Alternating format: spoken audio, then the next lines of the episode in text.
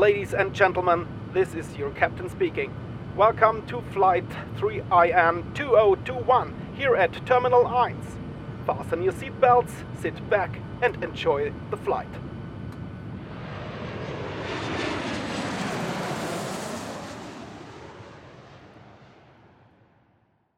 Hallo und herzlich willkommen zurück hier an Bord bei Terminal 1. Wie ihr ja sicher wisst, fliegen wir in unserem Podcast immer so ein bisschen um die Welt, um euch interessante Geschichten aus verschiedenen Ländern zu erzählen. Und heute haben wir uns Maike Antlitz mit an Bord geholt. Äh, hallo Maike, schön, dass du heute da bist. Hallo, danke, dass ich da sein darf. Sehr gerne und lass uns doch gleich mal äh, mit ein paar Fragen zu Irland starten, weil das haben die Leute jetzt ja sicherlich schon gelesen. Du bist heute als Länderexpertin für Irland hier. Deswegen habe ich mir mal ein paar Fragen rausgesucht, um mal zu schauen, ähm, ob ich dich vielleicht auch mit irgendwas überraschen kann über Irland. Und zwar, ähm, vielleicht kannst du ja mal schätzen, also du hast ja sicherlich auch ein paar Schlösser besucht in Irland. Was schätzt du denn, wie viele es insgesamt gibt auf der Insel? Boah, also sehr, sehr viele. ähm, ich wüsste jetzt keine genaue Zahl, aber richtig viele auf jeden Fall. Also man sieht überall ja, Ruinen und Schlösser. Also ich glaube richtig viele, das geht schon in die richtige Richtung. es sind tatsächlich, also was ich jetzt so rausgefunden habe, 30.000. Also Wahnsinn. Auf die Ländergröße gesehen ja doch schon einiges. Wir haben zwar mhm. auch viele Schlösser, aber so viele gibt es dann ja in Deutschland doch nicht gefühlt zumindest. Ja. ja. du weißt ja sicherlich auch, wenn du da warst, dass Irland ja auch viel, also dass Amerika viel mit, mit ähm, Irland verbindet, einfach was Wurzeln betrifft und was die Herkunft betrifft. Und ähm, ja, kannst vielleicht auch mal schätzen, bei einigen Präsidenten in den USA ist ja bekannt, dass sie irisch waren, hat man dann ja auch schon am Nachnamen gehört, wie bei Kennedy. Mhm.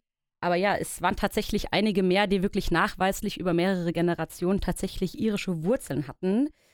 Jetzt neben Kennedy, wer würde dir denn vielleicht noch einfallen oder was schätzt du denn vielleicht auch nochmal so als Schätzfrage, wie viele von den 45 Präsidenten tatsächlich irische Wurzeln hatten? Also, ähm, eine genaue Anzahl kann ich dir jetzt nicht sagen, aber ja, nachdem sehr, sehr viele Iren in der Vergangenheit ausgewandert sind und wie du schon sagst, gerade in Amerika sehr viele Menschen mit irischen Wurzeln leben, kann ich mir schon vorstellen, dass das sicherlich einige sind. Also Kennedy hast du ja schon mhm. angesprochen. Mhm. Ähm, ja, ich würde mal so um die, um die 15 bis 20 vielleicht. Nicht schlecht. Also laut äh, meiner Recherche tatsächlich fast die Hälfte, also 22 von den 45 beziehungsweise jetzt ja 46 Präsidenten haben äh, tatsächlich irische Wurzeln. Finde ich schon einiges. Also wie ihr merkt, Irland, so klein wie es ist, so reich mhm. ist dann doch die Kultur. Und deswegen haben wir uns eben heute auch Maike eingeladen. Wie ich schon gesagt habe, sie hat ähm, besondere Länderexpertise für Irland, weil sie nämlich ein Auslandssemester in Cork verbracht hat. Und ja, sie ist jetzt heute hier zu Gast, um uns ein bisschen was zu erzählen über die grüne Insel, wie man Irland ja auch kennt. Und bevor wir mit den Fragen oder mit den Geschichten starten, vielleicht kurz noch ein paar Infos zu Maike. Also sie arbeitet hier an der FHWS im International Office, also beim Hochschulservice Internationales, wie es die meisten von euch wahrscheinlich kennen, und ist mit ihrer Kollegin Franziska Meyer zuständig für das Projekt FHWS Praxis International unter anderem. Und sie ist seit 2020 hier bei uns an der Hochschule angestellt und wenn nicht gerade Corona ist, trifft man sie dann meistens in der Tierpolo-Straße 6 an im International Office oder eben am Campus des Sander Heinrich-Leitenswegs. Ja, und vielleicht kannst du uns ja mal kurz erzählen, was du genauso machst, also was zu deinen Aufgaben gehört und wie du an die FHWS gekommen bist eigentlich. Ja, sehr gerne. Wie du richtig gesagt hast, bin ich seit Anfang 2020 an der FHWS und im Hasen tätig. Und davor war ich einige Jahre zum Studium in ja, verschiedenen anderen Teilen Deutschlands unterwegs, aber wollte dann wieder in meine unterfränkische Heimat zurückkehren. Und äh, deswegen bin ich ganz happy, dass es mich an die FAWS verschlagen hat. Und äh, du hast ja schon angesprochen, ich war während meines Studiums selbst im Ausland und habe das als eine der prägendsten Zeiten meines Lebens empfunden, so dramatisch, wie sich das immer anhört. Aber es war tatsächlich so. Und deswegen freut sich natürlich besonders, dass ich jetzt im International Office tätig bin und auch anderen Leuten ähm, zu einem Auslandsaufenthalt verhelfen kann. Mhm. Und mein Projekt FAWS Praxis International ist da ein Ansatzpunkt. Wie der Name vielleicht schon sagt, beschäftigen wir uns mit äh, Praxisaufenthalten. Mhm. Und zwar ist das Projekt äh, neben dem International Office auch an der Fakultät für Informatik und Wirtschaftsinformatik angesiedelt. Mhm. Deshalb bin ich ab und an auch am SHL zu finden. Und ähm, Genau, also der Anteil an Studierenden, der für einen Teil des Studiums ins Ausland geht, ist schon relativ gut an der FHWS, aber äh, was den Praxisaufenthalt betrifft, ist da noch ein bisschen Luft nach oben. Mhm. Und äh, gerade für eine Hochschule für angewandte Wissenschaften ist der Praxisanteil natürlich sehr wichtig. Und. Äh, deswegen haben wir uns das so ein bisschen auf die Fahne geschrieben. Ja, sehr cool. Also klingt ja mega spannend. Also ich habe ja auch gelesen, das ist dann ja, glaube ich, mit Sheffield zusammen, also in England dann, dass dann Genau. sowohl Praxispartner als eben auch ein Hochschulaufenthalt in Kombination dann möglich sind.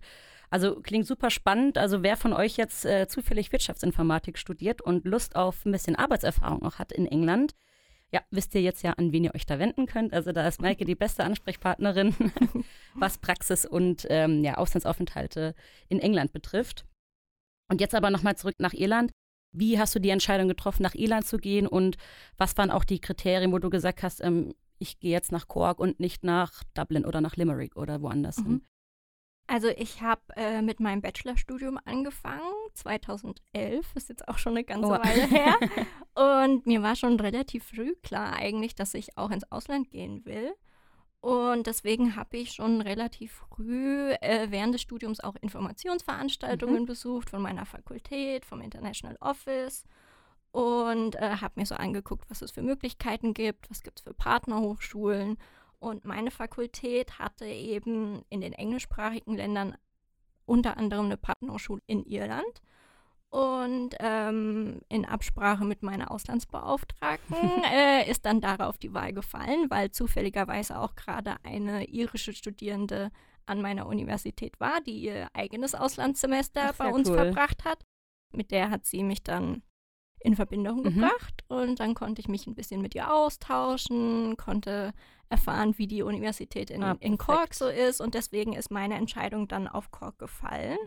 Und ähm, so bin ich dann 2012 nach Cork gekommen. Ja, mega cool. Also hattest du quasi Erfahrungen aus erster Hand von der Studierenden, die dir da direkt alle Fragen beantworten konnte, die du hattest. Genau, es war natürlich sehr praktisch, weil sie mir sehr viel erzählen konnte, wie die Universität so ist, ähm, wie der Campus ist, wie die Stadt ist. Und ich muss ehrlich sagen, ich hatte vorher noch nicht viel von Cork gehört. Man kennt wenn von Mhm. Irland ja meistens Dublin, das Ja. ist halt die Hauptstadt, aber Cork ist tatsächlich die zweitgrößte Ja. Stadt in Irland. Und ähm, das finde ich eigentlich auch das Spannende an, an Auslandsaufenthalten während des Studiums, dass man die Partnerschaften, schon Mhm. die existierenden Partnerschaften der Hochschulen nutzen kann Ja. und dann auch öfters mal in Gegenden oder Städte kommt, von denen man vielleicht vorher nicht so viel wusste. Auf jeden Fall. Also das macht es ja auch gerade spannend, dass man auch mal dahin geht, wo man noch gar nichts mit verbindet. Vielleicht Genau. einfach, also Cork kenne ich jetzt auch nur von kurzen Urlaubsaufenthalten, aber hatte ich vorher ehrlich gesagt auch nicht so auf dem Schirm. Und du hast jetzt ja gesagt, dass eben diese Studentin aus Irland dir da auch Sachen erzählen konnte. Hat sie dir dann auch so ein bisschen erzählt, was so Do's and Don'ts sind, was man in Irland vielleicht unbedingt machen sollte oder welche, ähm, ja, weiß ich nicht, Verhaltensweisen man sich angewöhnen sollte, beziehungsweise was man auf jeden Fall nicht machen sollte, wenn man in Irland ist. Konntest du dir da auch irgendwie so ein paar Tipps geben? Also ich würde jetzt mal sagen, die Do's und Don'ts sind vermutlich prinzipiell die gleichen wie bei jedem anderen Auslandsaufenthalt auch. Sich vorher gut informieren, sich aber auch auf was Neues einlassen wollen. Und äh, ich würde jetzt sagen, das Leben in Irland unterscheidet sich nicht kolossal von dem Leben in Deutschland. Aber trotzdem gibt es natürlich überall Gewohnheiten, die jetzt erstmal nicht unbedingt vertraut sind und dann weiß man nicht genau, okay, ähm, wie gehe ich jetzt Mhm. damit um, was muss ich hier in der Situation tun. Und ich muss aber ehrlich sagen, ich habe eigentlich gar keine Mhm. schlechten Erfahrungen gemacht. Die Iren sind ein sehr nettes Volk, fast immer gut gelaunt und auch sehr hilfsbereit, um Mhm. jetzt hier mal komplett zu generalisieren. Ist ja sehr schön, also dass man auch äh, nichts Negatives eigentlich sagen kann, spricht ja dann sehr für Irland. genau. Aber man sollte sich vielleicht darauf einstellen, dass es eine Weile dauert, bis man sich an den Akzent gewöhnt hat. Das wäre meine nächste Frage gewesen, wie du dann die Leute so verstanden hast. Ja Genau, doch- also man, also ich, ich würde von mir behaupten, ich konnte schon relativ gut Englisch, bevor ich nach Irland Mhm. gegangen bin. Aber als ich dann den ersten Tag da war, dann stand ich auch kurz vor ein paar Menschen und musste zweimal nachfragen, ob sie das nochmal wiederholen können. Also da kann man dann schon mal an sich selber zweifeln, Mhm. aber man gewöhnt sich dann relativ schnell daran. Mhm. Ja, es gibt so ein paar Dinge in Irland, die sind vielleicht ein bisschen befremdlich Mhm. äh, im, im ersten Moment für Deutsche. Iren sind nämlich zum Beispiel auch sehr abergläubisch. Also, Oh, wirklich? Ähm, ja. Es gibt, ich weiß nicht, ob du, ob du das auch gesehen hast, es gibt sehr viele, also Irland ist ja sehr grün, Ja, deswegen auch ja. die grüne Insel, aber auf den vielen Wiesenfeldern ähm, hast du vielleicht auch die Fairy Forts gesehen. Ach nee, tatsächlich gar nicht. Und das sind so Überbleibsel aus der Vergangenheit. Das sind meistens so, ähm, ja, überwachsene Hügel und die haben so einen mystischen Charakter und man spricht auch oft von den Fairies und äh, also was. es ist so ein bisschen, ja, es ist jetzt nicht vollkommen offensichtlich, Ja. äh, aber wenn man sich ein bisschen äh, damit befasst, ist das schon, ja, Ach, sehr, wirklich? sehr ähm, integriert in Ach, die krass. Denkweise und das bringt jetzt Unglück. Ich, also am Campus gab es zum Beispiel auch, ähm, es war übrigens ein sehr schöner Campus, sehr alt Mhm. und aber auch modern, also sehr gemischt und Mhm. Es gab, hatte ein bisschen was von Hogwarts Oh, eigentlich. wow, Wahnsinn, okay. Und es gab ja ein Stück Wiese mhm. und äh, da durfte man nicht drüber laufen. Es gab vorgefertigte Wege und nur da durfte man laufen, weil wenn man über die Wiese gelaufen ist, dann hat das Unglück Ach, gebracht. wirklich? Genau, Wow. also so gab es ein paar Sachen. Überall Mhm. sind Straßenmusiker, auch wirklich gute. Mhm. Und äh, in den Pubs natürlich. Apropos Pubs, was vielleicht auch, äh, Ja, her mit den Infos. was vielleicht auch für uns ein bisschen komisch ist, in Irland gibt es eine Sperrstunde. mhm. okay. Und äh, zwar ist es dann so, dass um ab 11 Uhr wird äh, nichts mehr ausgeschenkt. Das heißt, Oh. du musst deine Getränke vor 11 Uhr bestellen und um 12 Uhr schließt dann alles. Und deswegen kann es schon mal Oh. vorkommen, dass dir zu relativ früher Stunde ziemlich viele angetrunkene Leute begegnen, die dann noch schnell ihr, äh, ihr Guinness leer trinken Äh, krass. mussten. Okay, wow, das hätte ich jetzt tatsächlich überhaupt nicht erwartet von Irland, weil ist ja Mhm. schon eher bekannt für ein feierfreudiges Genau. und trinkfreudiges Völkchen und Ja. da spielt eine Sperrstunde natürlich nicht so in die Karten, Mhm. aber ja, mega spannend auch mit, den, mit dem Aberglauben. Also ich, man kennt halt, glaube ich, so diese Standardsachen mit einem Mhm. äh, Troll oder einem Wichtel am Ende Ja. des Regenbogens halt irgendwie. Genau. Aber mit, mit, mit Feen und irgendwas, das kannte ich tatsächlich auch noch nicht. Mhm. Also krass, dass es dann doch noch, also ist ja eigentlich kein abergläubisches Land, denkt man zumindest, aber Ja. dass es dann doch noch so verankert ist irgendwie in der Kultur. Genau. Sehr spannend. das geht wahrscheinlich auch noch auf die Kultur von früher zurück. Genau, also das Keltische Mhm. halt. Und es ist auch, es ist sehr interessant, weil es ist auch eine sehr alte irische Tradition, dieses Geschichten erzählen. Mhm. Und das ist wirklich äh, schön. Schön aber auch, ja, dass, das Ja. so, dass das noch so am Leben gehalten wird. Genau, ja. Ja, mega spannend. Also muss ich mal drauf achten. Also auch Mhm. ihr, wenn ihr das nächste Mal in Irland seid, achtet mal Ja, auf diese kleinen Feenhügel, die dann da Genau. in den Landschaften stehen. Mal die Augen offen halten und vielleicht bringt es ja genau, auch das Glück. ist dann meistens so kreis, kreisförmig auch. Und Und nicht drüber gehen, sonst bringt es Ja. Das wollen wir nicht. genau davon am besten fernhalten. Großes Don't. Und äh, ja, was natürlich am offensichtlichsten ist, auch, das ist dir bestimmt auch aufgefallen, es gibt äh, zweisprachige Straßenschilder, äh, weil die irische Sprache natürlich auch noch sehr präsent ist. Ja. Wo ich kein Wort verstanden habe. Also das war tatsächlich dann nicht mal ansatzweise Nee. dran an Englisch und auch die Aussprech Nee. Aussprache habe ich mich einfach, habe ich gar nicht erst versucht. Ja, Das war zu schwierig. Wahrscheinlich für äh, Außenstehende auch schwer. genau. Also ich habe einen Irischkurs besucht, während Mhm. ich da war, weil mich das auch sehr interessiert Mhm. hat. Aber das ist komplett, komplett anders als die Ja. anderen, also mit den romanischen Sprachen auch gar nicht zu vergleichen. Aber spannend. Also auf jeden Fall würdest du auch sagen, das ist auch ein Du, einfach mal versuchen, dann auch die Native Language vor Ort einfach zu lernen, wenn es die Möglichkeit gibt. Klar, also ich bin sowieso immer Befürworter davon, sich äh, auch über die Sprache dann Mhm. einem Land anzunähern. Also äh, man lernt ja auch ganz viel über, ähm, über ja, die Kultur in Ja. Anführungsstrichen, über die Menschen, wenn man ihre Sprache auch kennt. Und man merkt auch, man freut sich. Also ich Genau. also das Gefühl war immer so im Außen, dass sich Leute ja freuen, wenn es nur ein, zwei Wörter sind, Ja. die man irgendwie in der, in der Landessprache spricht, dass man Genau. sich schon drüber freut. Ja. ja, sehr cool. Ähm, und ja, also generell weiß man ja auch, die Organisation von einem Auslandssemester ist ziemlich planungsintensiv und auch viel mit Bürokratie verbunden. Also das hatten wir auch schon in unserer ersten Staffel, als wir mit Thomas gesprochen haben aus International Office. Und bei dir kam ja noch zu den ganzen bürokratischen Angelegenheiten noch hinzu, dass du zusätzlich noch so ein bisschen auf Barrierefreiheit achten musstest, ähm, weil du ja im Rollstuhl sitzt. Wie war es denn so für dich, dich auf den Weg in ein anderes Land zu machen und vor welchen besonderen Herausforderungen standest du vielleicht, vor denen andere Leute nicht stehen? Also fairerweise muss ich sagen, als ich ins Ausland gegangen bin, saß ich noch nicht im Rollstuhl. Ich hatte zwar äh, natürlich trotzdem meine Mhm. Behinderung, aber das war jetzt noch vor meiner Rolli-Zeit. Mhm. Also ich war noch zu Fuß unterwegs, aber natürlich nicht so, nicht so mobil wie alle Mhm. anderen. Und aber trotzdem hast du natürlich recht, eine Behinderung stellt einen nochmal vor Fragen, die nicht behinderte Personen sich vielleicht überhaupt nicht stellen, bevor sie irgendwo hinreisen, bevor sie für einen längeren Zeitraum auch ins Ausland gehen Mhm. und ihr Auslandssemester organisieren. Wie sind die Gegebenheiten an der Universität? Sind die Gebäude barrierefrei zugänglich? Bei alten Ja. Universitäten wie zum Beispiel in Cork ist das ja nicht immer gegeben. Ja. Wie lange sind die Wege? Wie komme ich allein mit meinem Gepäck vom Mhm. Flughafen zu meiner Unterkunft, wenn ich das Gepäck nicht selber tragen kann? Alle solche Sachen. Ich muss aber hier auch einen kleinen Disclaimer geben. Es ist natürlich nicht jede Behinderung gleich und Mhm. nicht jede behinderte Person ist gleich und daher sind auch die Anforderungen und Bedingungen sehr individuell, die erfüllt werden müssen, Mhm. damit der Auslandsaufenthalt auch gut funktioniert. Aber ich bin damals so rangegangen, ich habe schon sehr früh das Gespräch mit meiner Auslandsbeauftragten gesucht und sie gefragt, ob sie mir auch eine Universität empfehlen kann im Ausland, ähm, an der ich gut klarkommen würde. Mhm. Und sie konnte mich da schon gut beraten. Sie hat mir zum Beispiel auch abgeraten von einer anderen Universität, zu der ich äh, ursprünglich gehen wollte, weil sie wusste, dass dort die Infrastruktur ein bisschen Mhm. schlechter war. Ja, und natürlich hat es mir auch sehr geholfen, mich eben mit der, mit der irischen Studierenden auszutauschen, Klar. die, äh, die zu der Zeit äh, in Deutschland war. Und Mhm. sie konnte ich dann auch fragen, wie die Gegebenheiten vor Ort waren. Dann ist natürlich auch ganz wichtig die Unterstützung vom International Office Mhm. gewesen, sowohl an meiner Universität als auch in Cork. Mhm. Einfach deshalb, weil mir dort zum Beispiel die Kontaktdaten gegeben werden konnten von Stellen, an die ich mich wenden konnte, wenn ich Fragen hatte Mhm. oder es wurde mir geholfen, ein geeignetes Wohnheimszimmer zu Mhm. finden. Generell würde ich sagen, dass Universitäten im angelsächsischen Raum schon ein bisschen weiter sind als wir sogar. Also das, ich meine, mein Aufenthalt ist ja jetzt auch schon eine Weile her, aber trotzdem war das damals auch schon so.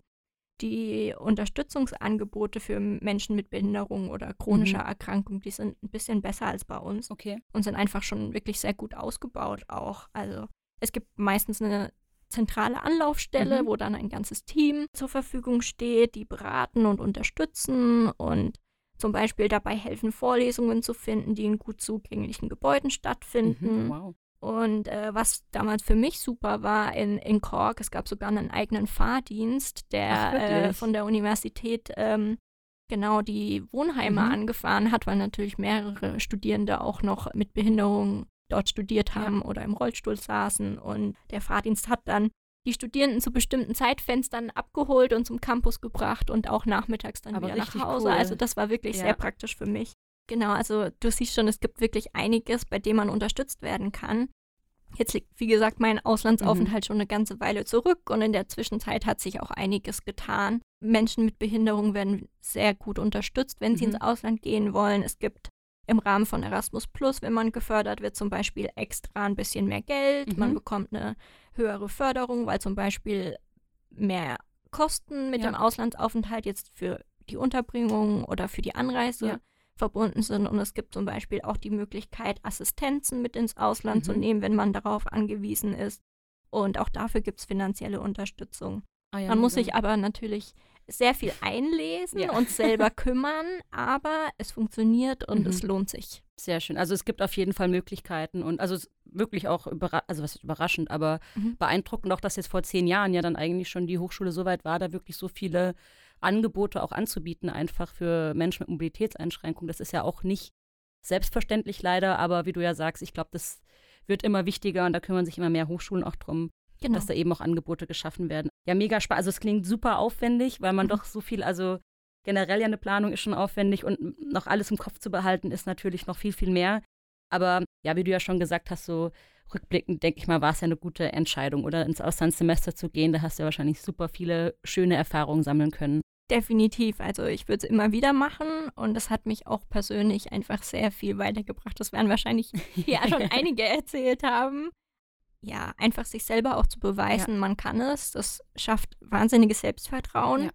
und äh, einfach auch zu wissen, okay, ich kann das auch alleine Mhm. und äh, das ist sehr viel wert. Ja, ich denke auch, also da wird dir wahrscheinlich jeder zustimmen, der im Ausland war. Ähm, auch wenn es schlechte Erfahrungen sind, man wächst Mhm. mit seinen Aufgaben Genau. und auch wenn es eine schlechte Erfahrung war, man lernt daraus und man, also rückblickend gibt es, glaube ich, wenige, die sagen würden, das war eine schlechte Entscheidung. Aber Ja. bei dir klingt ja alles sehr positiv. Das klingt ja, Ja. nach sehr wenig äh, schlechten Erfahrungen, was Genau. natürlich sehr für Irland spricht.